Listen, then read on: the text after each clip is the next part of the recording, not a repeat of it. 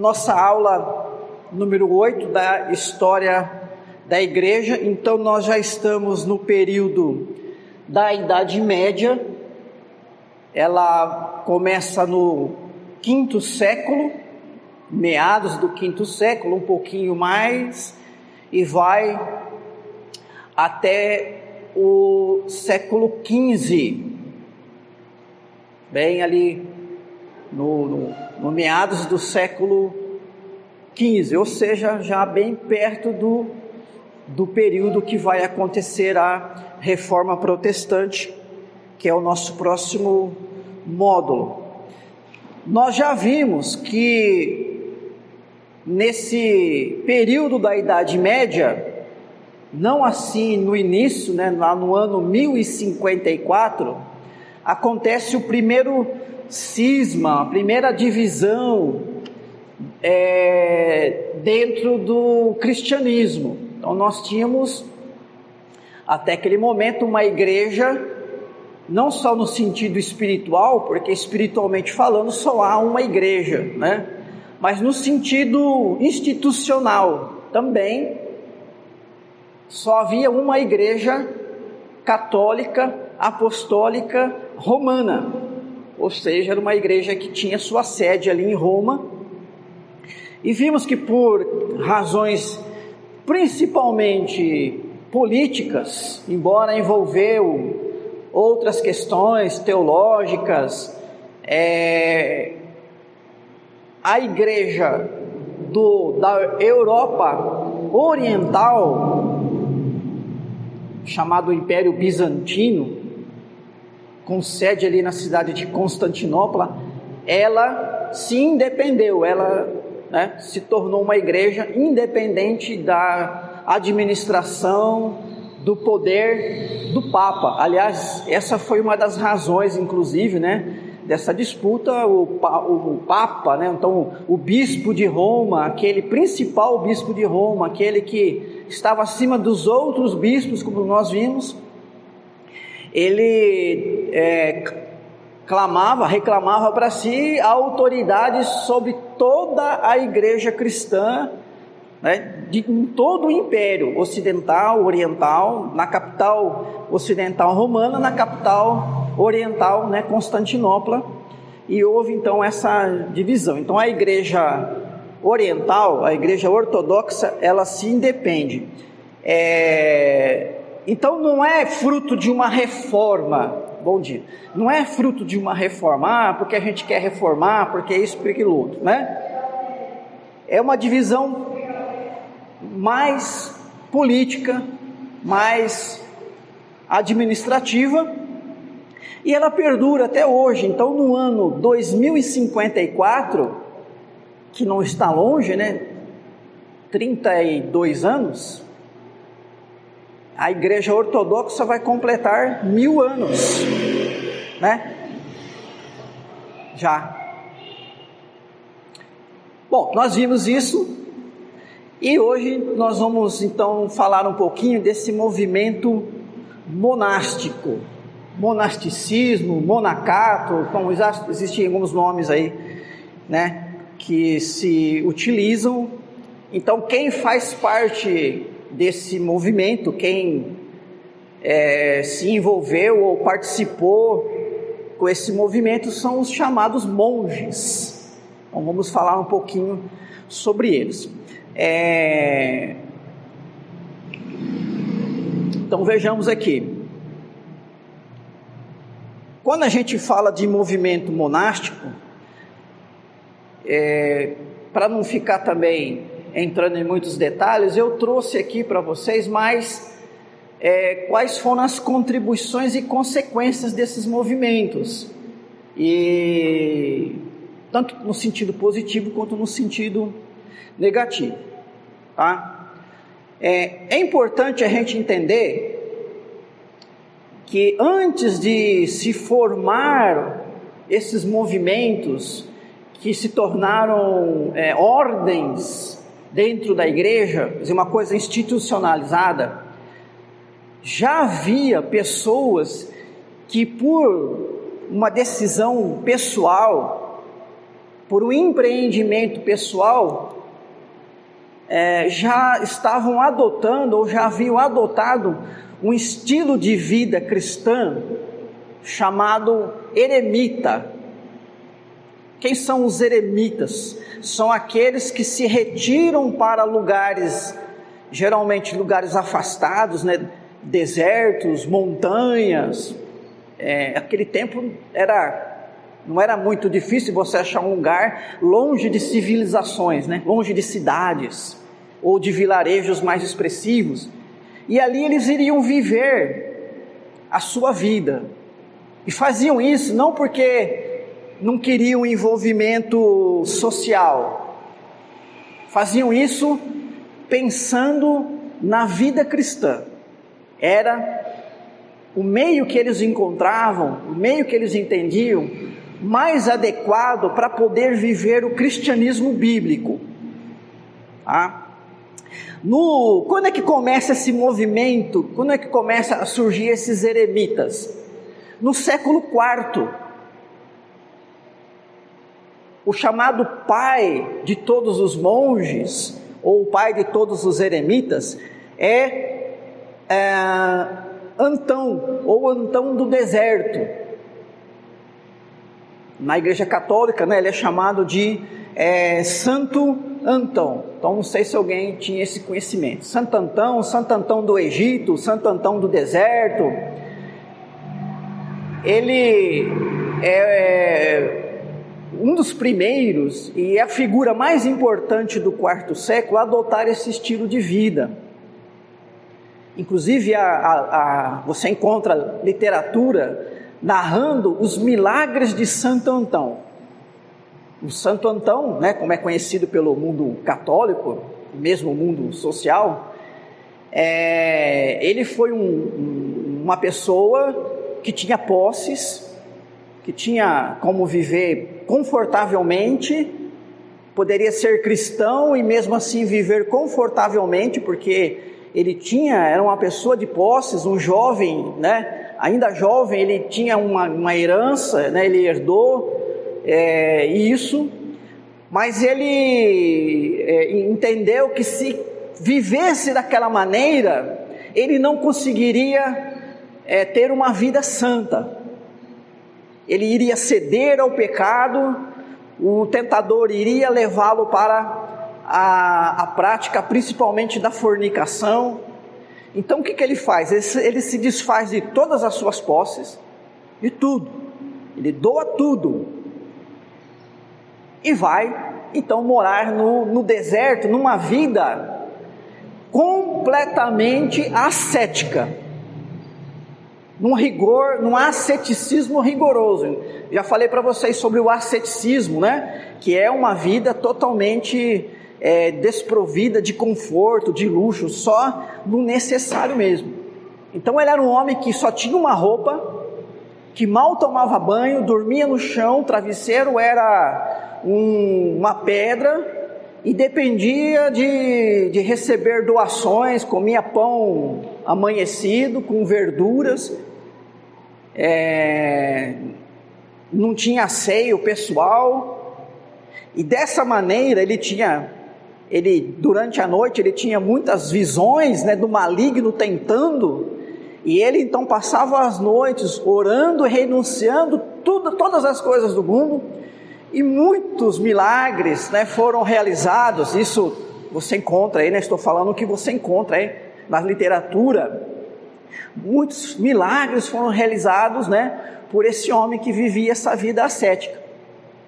Então, desde o século IV, esse estilo de vida eremita, esse estilo de vida que se retira da sociedade para viver um, né, um asceticismo rigoroso, isolado, é, foi olhado pela sociedade, pelo povo cristão com bons olhos, como homens santos, homens que deveriam ser venerados, respeitados. Então eles serviram de inspiração para muitos cristãos. Ok? É, por que século IV? Porque até O início do século IV, até o ano 308, o cristianismo era perseguido. O cristianismo acontecia à margem da sociedade. O Império Romano, ele era perseguidor dos cristãos, e não para ser cristão, você não tinha nenhum favor do mundo, né, da sociedade, pelo contrário. Em 308 nós temos o edito da tolerância. E depois nós temos a conversão de Constantino. Ainda que a religião cristã seja oficializada como se torne oficial no final do século IV, né, 378, se não me engano. Mas veja, se o imperador é cristão, né, o próprio imperador se diz cristão, então o cristianismo ele vai conviver junto com o paganismo durante esse século IV. Então a religião romana continua, mas numa condição privilegiada, afinal de contas, né? O imperador, e depois de Constantino, se não era o imperador, era a mulher do imperador, era a mãe do imperador, era a, a, a, a tia do imperador, é, ou seja, era o, um, senador tal, que era cristão o cristianismo ele passa a viver numa posição privilegiada. Mas essa posição privilegiada é, que, que tornou a igreja muito próxima da política, muito próxima do mundo, muito próxima da sociedade, não foi vista por, com bons olhos por um grupo de pessoas. Pessoas como Antão achavam que a igreja estava se mundanizando. Né? Porque veja, até alguns, algumas décadas a igreja tinha que se reunir escondidos, não tinha templo, não tinha casa, não tinha dinheiro, não tinha nada. A igreja era uma igreja totalmente informal, entre aspas, né, legalmente falando. De repente, essa igreja ela tem o próprio Estado pagando os padres, né, os pastores, os presbíteros, os bispos. Eles passaram a receber do Estado, eles eram pessoas que o Estado pagava, o Estado pagava a mudança deles, o Estado pagava, sustentava a vida deles, a família deles, tanto que nós vimos que muita gente começou a, muitas famílias começou a encaminhar filhos para serem é, do clero, porque isso começou a trazer certos privilégios, certas proteções. Oh, meu tio é bispo, olha, meu, meu pai, né? Meu pai, perdão, meu, meu filho, né? Meu, meu irmão, ele ocupa o, o, o ele, ele toma conta dessa, dessa região toda aqui, então cuidado que você vai fazer comigo. Porque eu falo com ele lá, ele já aciona o prefeito, ele já aciona né, o delegado, porque ele é o cara de autoridade.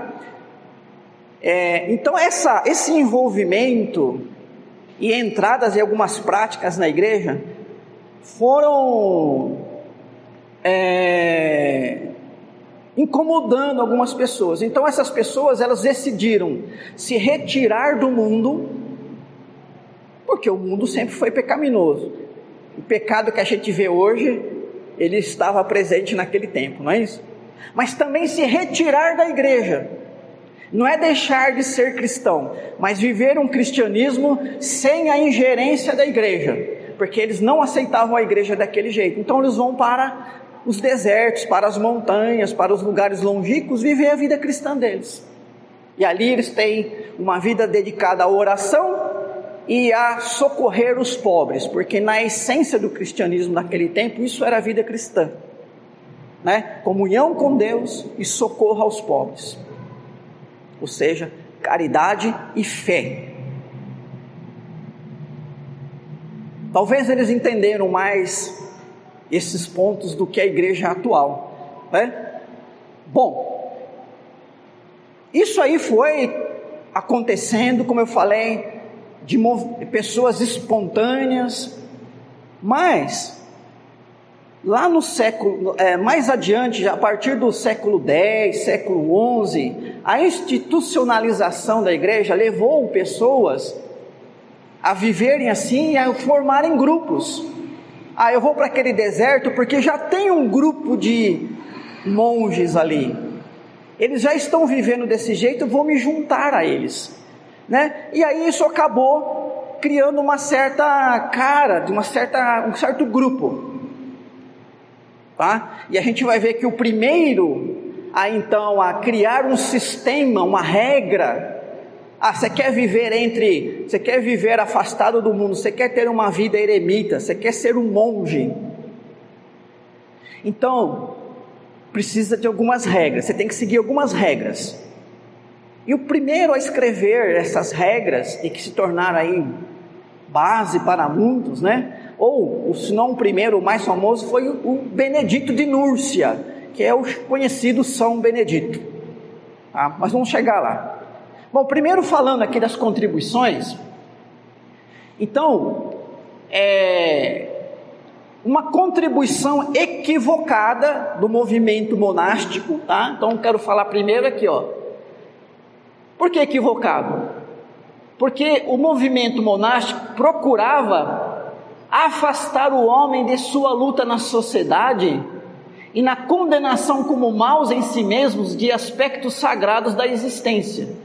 De outra forma, contribui muito para a preservação da vida e da piedade da igreja e com um esforço contra a sua corrupção. Então, ao mesmo tempo que contribuía com a igreja, né, na tentativa de preservar a santidade, a, a palavra de Cristo de uma maneira pura, por outro lado, os eremitas, os eremitas, os monges, né? Agora então vamos chamar de monges, é, eles se equivocaram em considerar tudo aquilo que é natural como pecaminoso, como mal.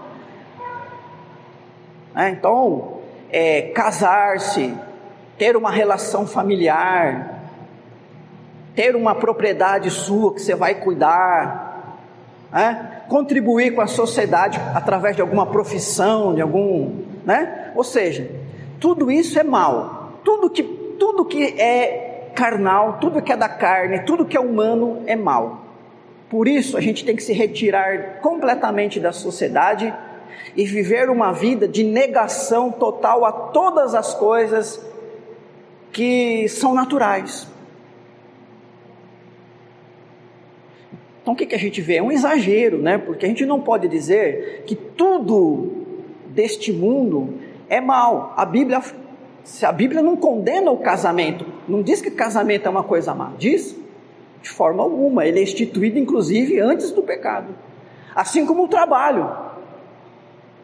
Né? O chamado mandato cultural ele está presente nas Escrituras Sagradas antes mesmo que o pecado tivesse adentrado. Além do que, irmãos e irmãs, a gente vê a maldade do mundo, o que, que a gente tem que fazer? Simplesmente falar: se viram, vão todo mundo para o inferno, porque eu vou ficar escondidinho aqui, debaixo do, da proteção dos muros da igreja, porque eu estou indo para o céu e eu não estou nem aí para vocês. Vocês querem ir para o inferno, vocês que vão. Vocês querem ser justos, vocês que sejam. Vocês querem ser mentirosos, vocês que sejam. Vocês querem ser corruptos, vocês que sejam. Eu estou aqui. Não contem comigo para nada. Eu vou ficar aqui no meu cantinho. Então, essa atitude não tem base escriturística, né? E não é a atitude correta para o cristão. O cristão ele tem que lutar em prol da verdade, em prol da justiça. Porque ele sabe que por trás de toda a maldade desse mundo está o pecado e o principal agente que utiliza disso, que é o diabo. Então nós somos chamados para ser soldados para lutar contra a maldade deste mundo. Então a gente tem que estar presente neste mundo, a gente tem que estar envolvido nesse mundo, não estar mundanizado. Então uma coisa é você estar no mundo, para neste mundo você ser luz, outra coisa é você, né, ser luz trancado atrás de muros que vão te proteger do mundo. Então, como é que eu vou fornicar se eu vivo, né, totalmente isolado, sem contato humano?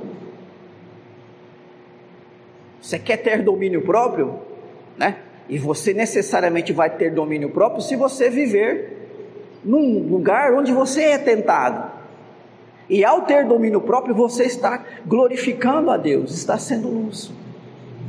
Ah, então, esse movimento é, monástico, ele tem esse aspecto que a gente vai chamar aqui de equivocado, negativo, mas tem um aspecto positivo, como eu coloquei aqui, né? É, de alguma maneira preservou a vida e a piedade da igreja, porque estes homens, eles se isolavam do mundo para viver estudando a escritura, tinha cultos, pregações, orações, e aí se preservou com certa, é, até com certa originalidade, né? É, tradições, né, ou, costumes de prática de culto lá do, dos primórdios, né, do, do primeiro século. Também o movimento monástico destacou o valor da pobreza, o desapego das coisas materiais, ajudou no socorro dos mais necessitados e preservou os escritos fundamentais do cristianismo. Então eram estes homens, né, que socorriam os pobres das cidades. Então tinha uma cidade lá e lá perto tinha um, um monastério, né, um, um, os monges. Eles tinham um trabalho de ajudar as pessoas, os enfermos, né, de distribuir alimentos. Eles recebiam alimentos para é, distribuir. E se muitos manuscritos chegaram até nós, existem hoje manuscritos dos textos bíblicos, e não só de textos bíblicos, mas de literatura antiga, é porque eles foram aqueles que ficavam copiando os textos, né? E preservando assim aqueles antigos manuscritos. Eles, os manuscritos antigos, eles tinham uma durabilidade pequena. Não é como o material, o papel de hoje, né? Hoje o papel ele dura bastante tempo e se você tomar alguns cuidados, né, de não ficar num lugar que pega sol, que tem umidade, ele dura, sei lá, acho que um século, 100 anos, não sei, né? É, naquele tempo não, não tinha esse o papel daquele tempo ele não durava, né? Esse tudo. Então eles faziam esse trabalho de estar copiando essas obras, né? E depois a gente vai ver que na Idade Média, os debates, aliás, na Idade Média, mas a gente vai ver depois na escolástica, quando falar de escolástica, que todo o debate teológico da igreja acontecia principalmente nestas ordens monásticas. Porque eles passaram então a serem aqueles que passaram a ser os pensadores da igreja, porque eles viviam trancados ali copiando os textos e debatendo teologia. Isso foi importante para a formação da teologia é, escolástica. Ok?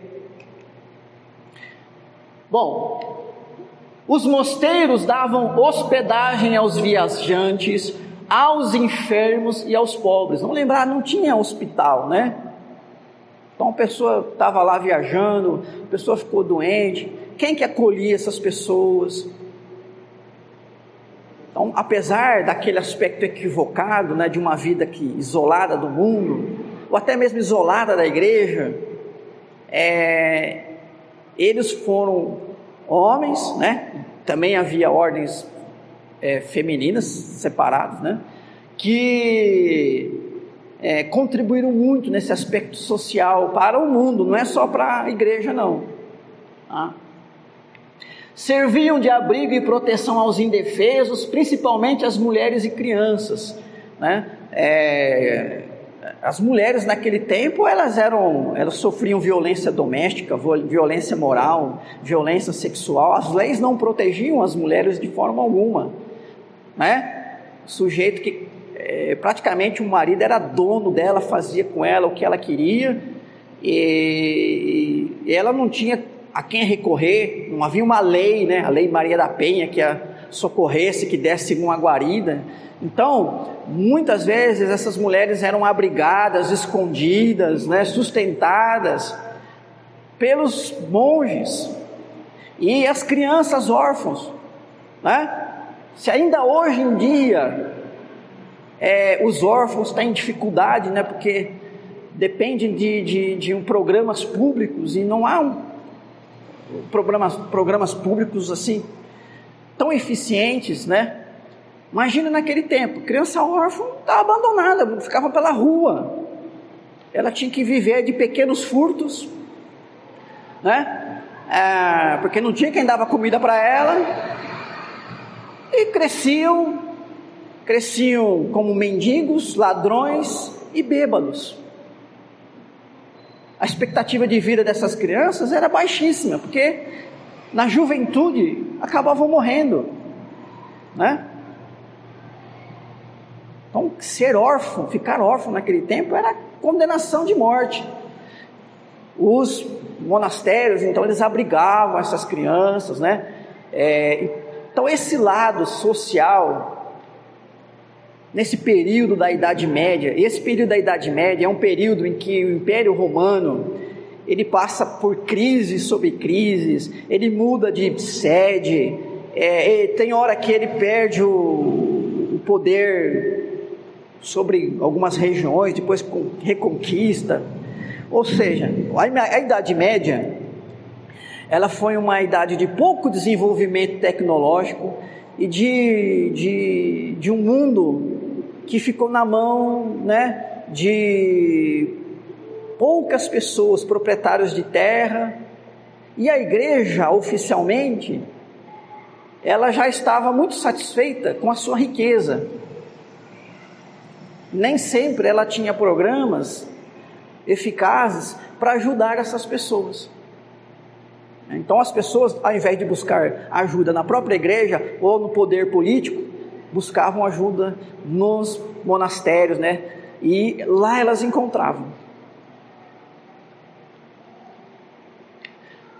Bom, guardavam em suas bibliotecas muitas obras antigas da literatura clássica e cristã.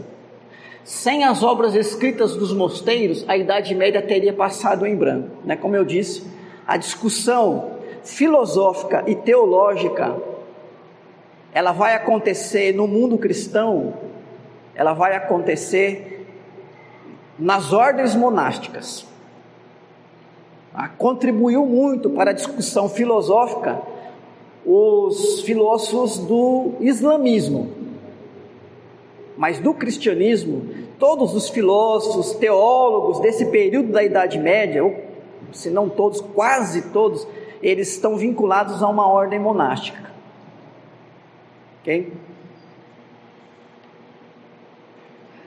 Os monges serviram como missionários na expansão do evangelho, até mesmo entre os bárbaros. Então, para você ver que, apesar né, de ter feito essa opção de se isolar do mundo, é, eles eram crentes, eram pessoas crentes, eram pessoas que é, entendiam que o Evangelho podia libertar as pessoas do mal, então eles faziam sim esse trabalho evangelístico também. Né? Então, mais aí a importância deles. Bom, então as consequências negativas, né?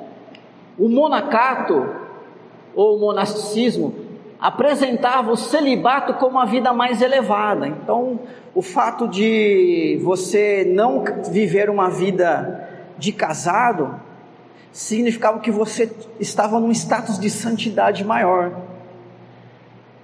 É, foi durante esse período que criou-se aquela ideia de que o sexo é uma coisa impura na sua essência, mesmo realizado dentro do casamento. Ele é impuro, ele é pecaminoso, é algo assim.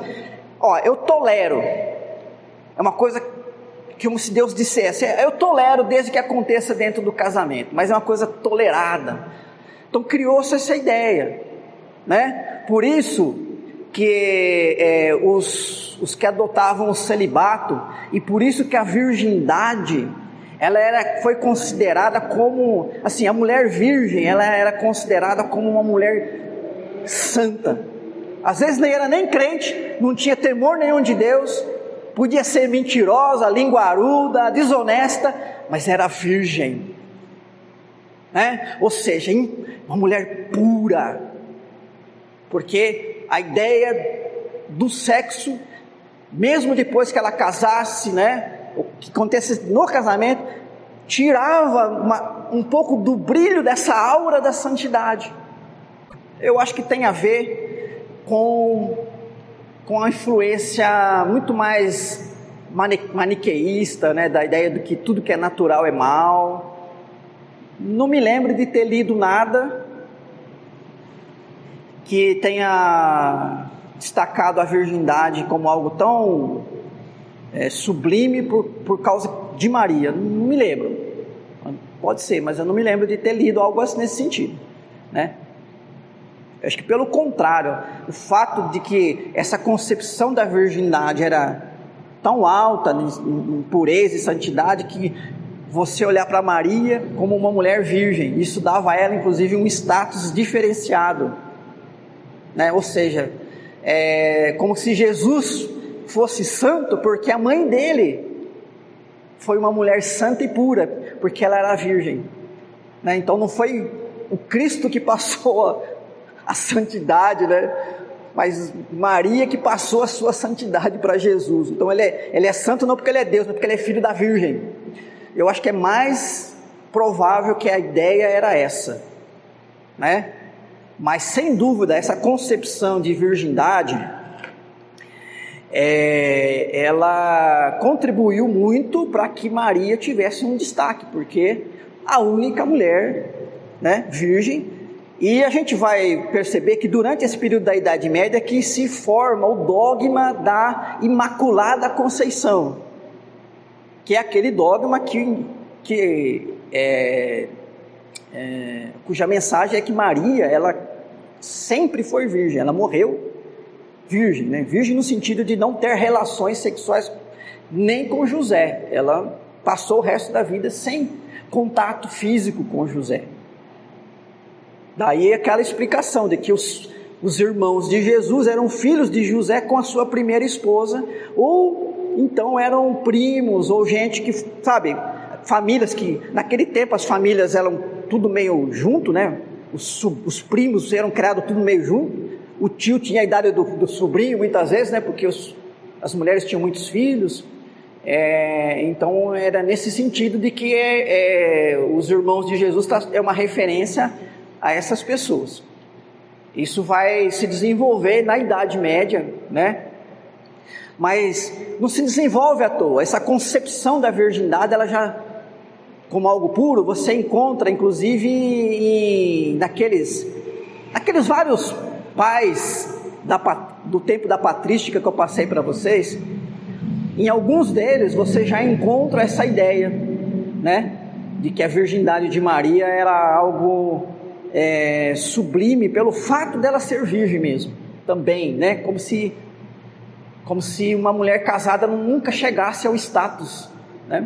E percebendo né, que essa ideia da virgindade ela caía muito para cima de, da mulher, né?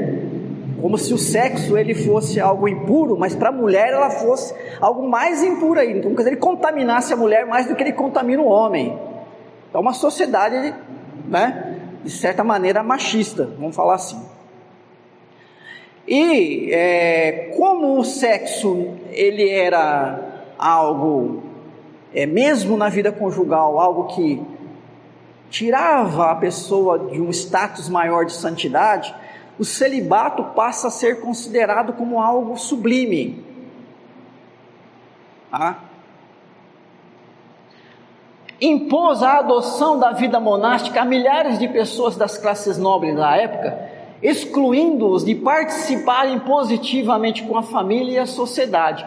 Com o tempo, à medida que os, essas ordens monásticas elas vão criando um status, né? Por causa daquela, daquele trabalho em, em favor da sociedade, e por causa que a, a, os crentes, os próprios crentes, ah, o fulano é monge, ou seja, olha, o fulano é celibatário, vive lá no monastério, abriu mão de tudo para passar os dias orando, lendo a Escritura, cantando, louvando a Deus e servindo aos pobres. Então criou-se um certo status também de que o monge é mais santo do que aquele que não é monge. Ah, e aí, muitas famílias, para que pudessem ter na sua.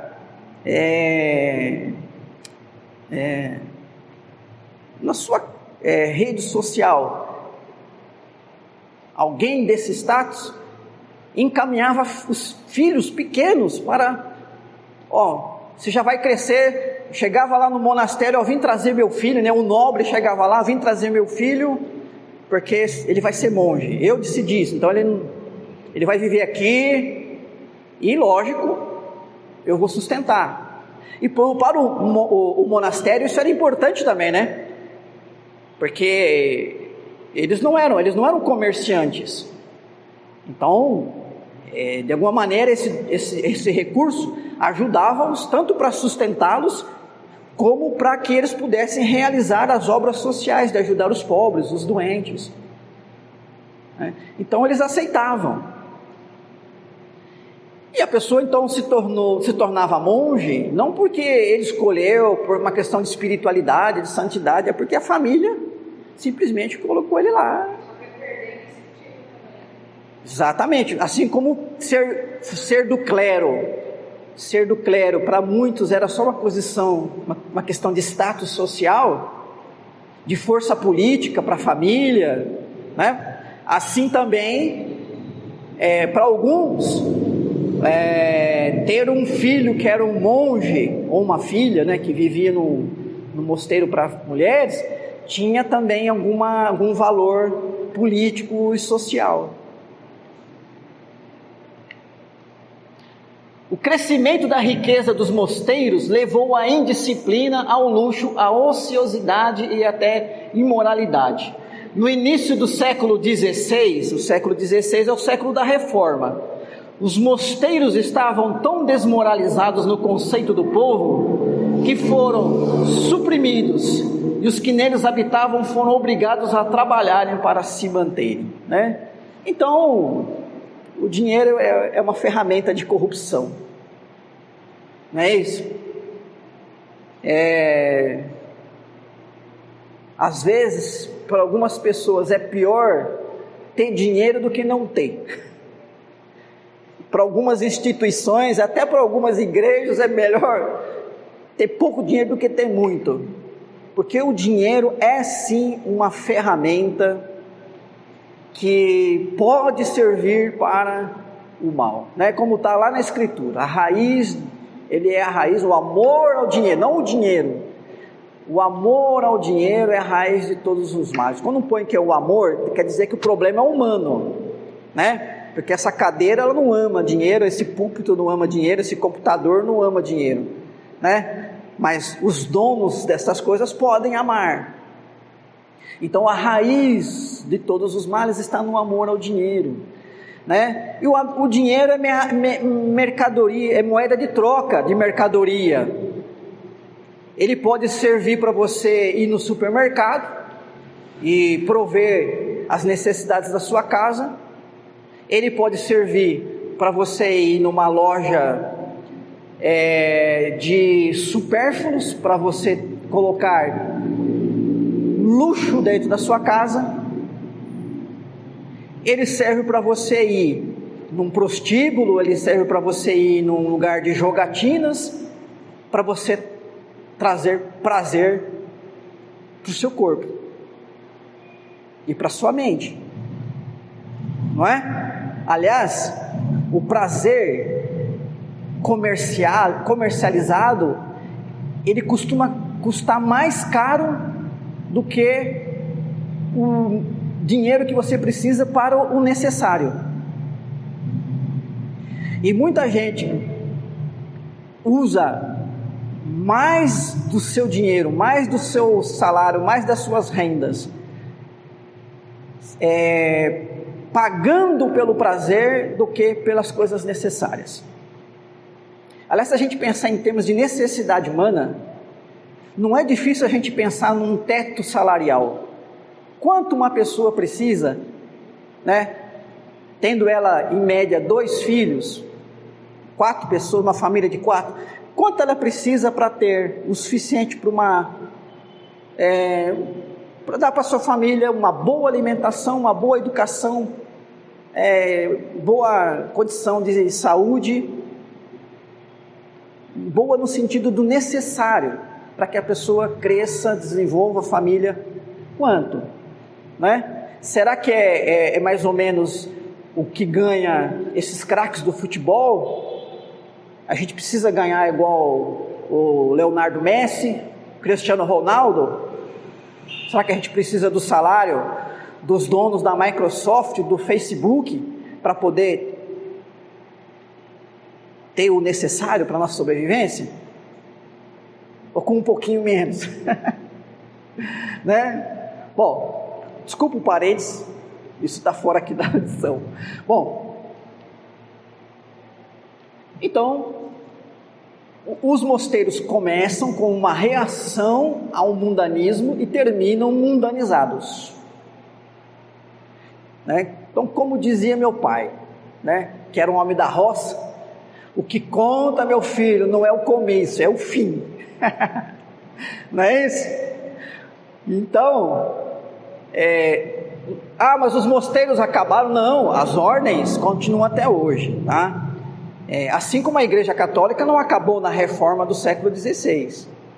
De certa maneira, a reforma protestante ela levou ordens monásticas e a própria Igreja Católica a repensar.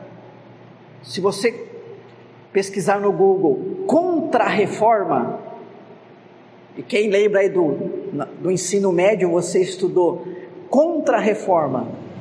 A contra-reforma, ela foi um movimento, né, foi é, é, é, não só um movimento, mas ela foi é, atitudes internas da Igreja Católica em reação à reforma protestante. Porque de alguma maneira eles pararam, olha, esse povo está errado, esse povo é herege, Martinho Lutero é herege, esse Calvino, esses caras são hereges, mas eu acho que algumas coisas que eles estão falando tem sentido, sabe? Então vamos, vamos dar uma mexida aqui em alguma coisa, né? Porque de fato existe alguns exageros aqui no nosso meio, né? Então a contra-reforma ela trouxe, que não foi uma reforma da igreja, mas ela trouxe algumas mudanças na igreja católica, é, no sentido de corrigir algumas coisas que ela mesma percebeu que de fato estava exageradamente errado, né? É, principais ordens monásticas. Os beneditinos.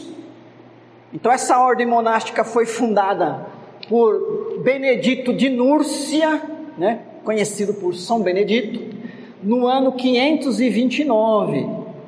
Então, veja que é, no século VI, né? Então, é, 150 anos depois que o cristianismo é oficializado como igreja de Roma, né? Igreja, religião romana.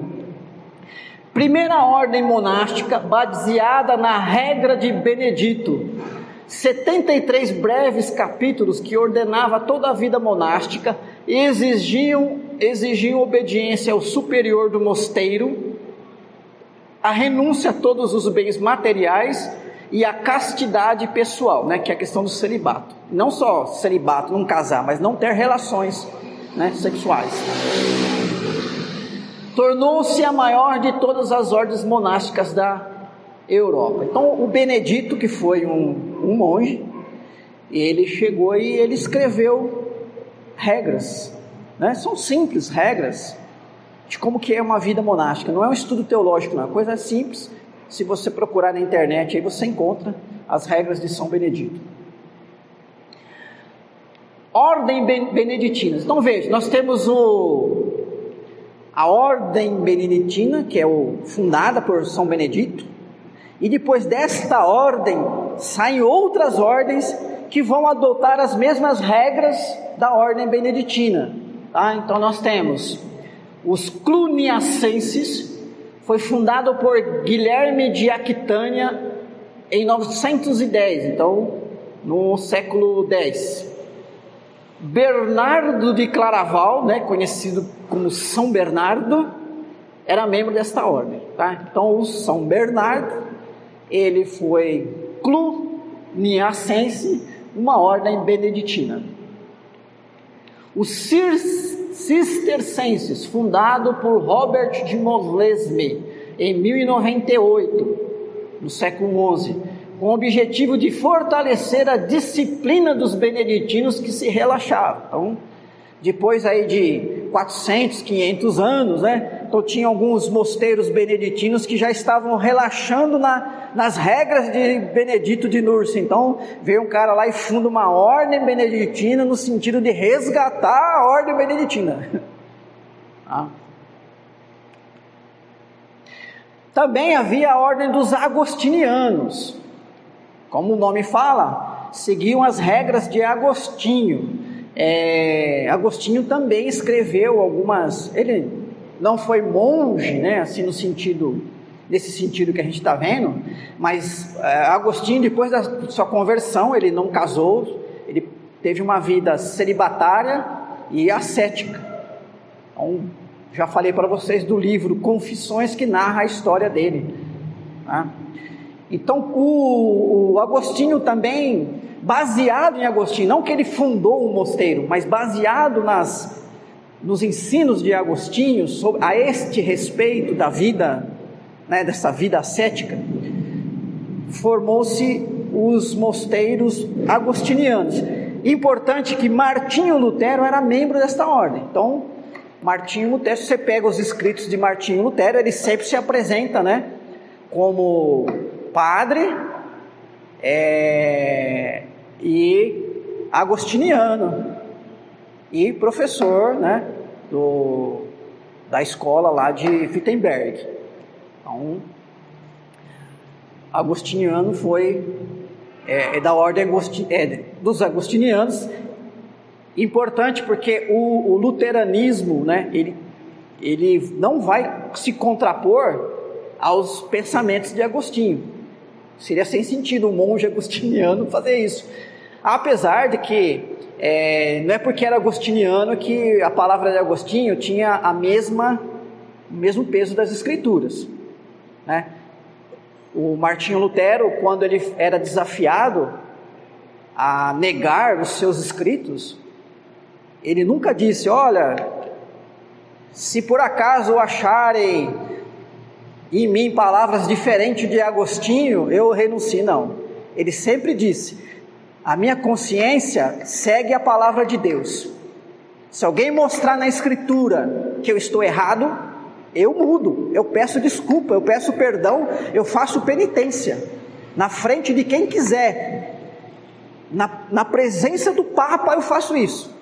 Vocês querem que eu me desculpe na presença do Papa? Eu me desculpo, desde que a minha consciência seja mostrada pela Escritura Sagrada que eu estou errado. Ninguém conseguiu fazer isso. Então, ordens agostinianas, então, da mesma maneira como surgiram ordens baseadas nos beneditinos, surgiu ordens baseadas no, nos agostinianos, então os pré-monstranos, que foi fundado por Norberto lá no século XII, 1119.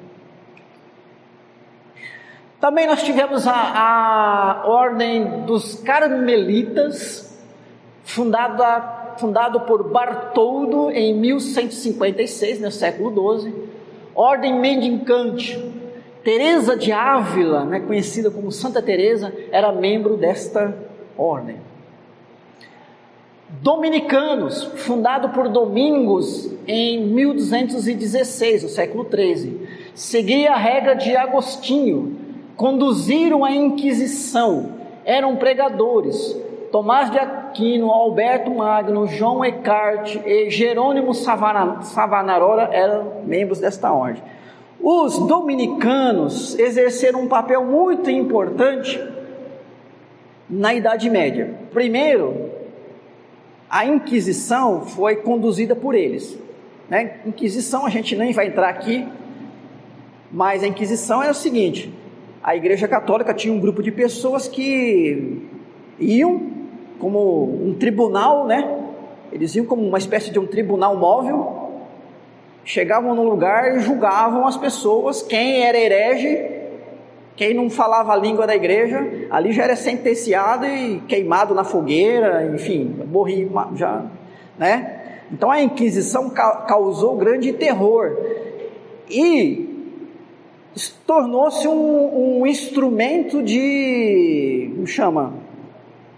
Um instrumento de, de, de, de, de coação da população, né?